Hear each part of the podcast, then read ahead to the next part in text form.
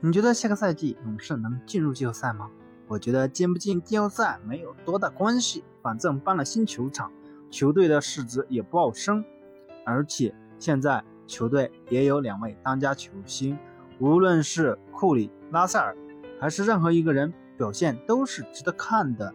我们就等待汤神复出。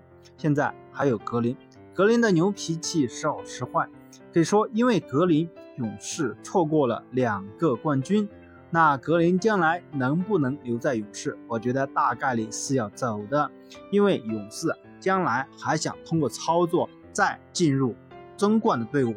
现在勇士能进季后赛已经算很厉害了，我觉得进不进已经不那么重要，还希望他们不要进，因为打了那么多年，是时候该要歇一歇。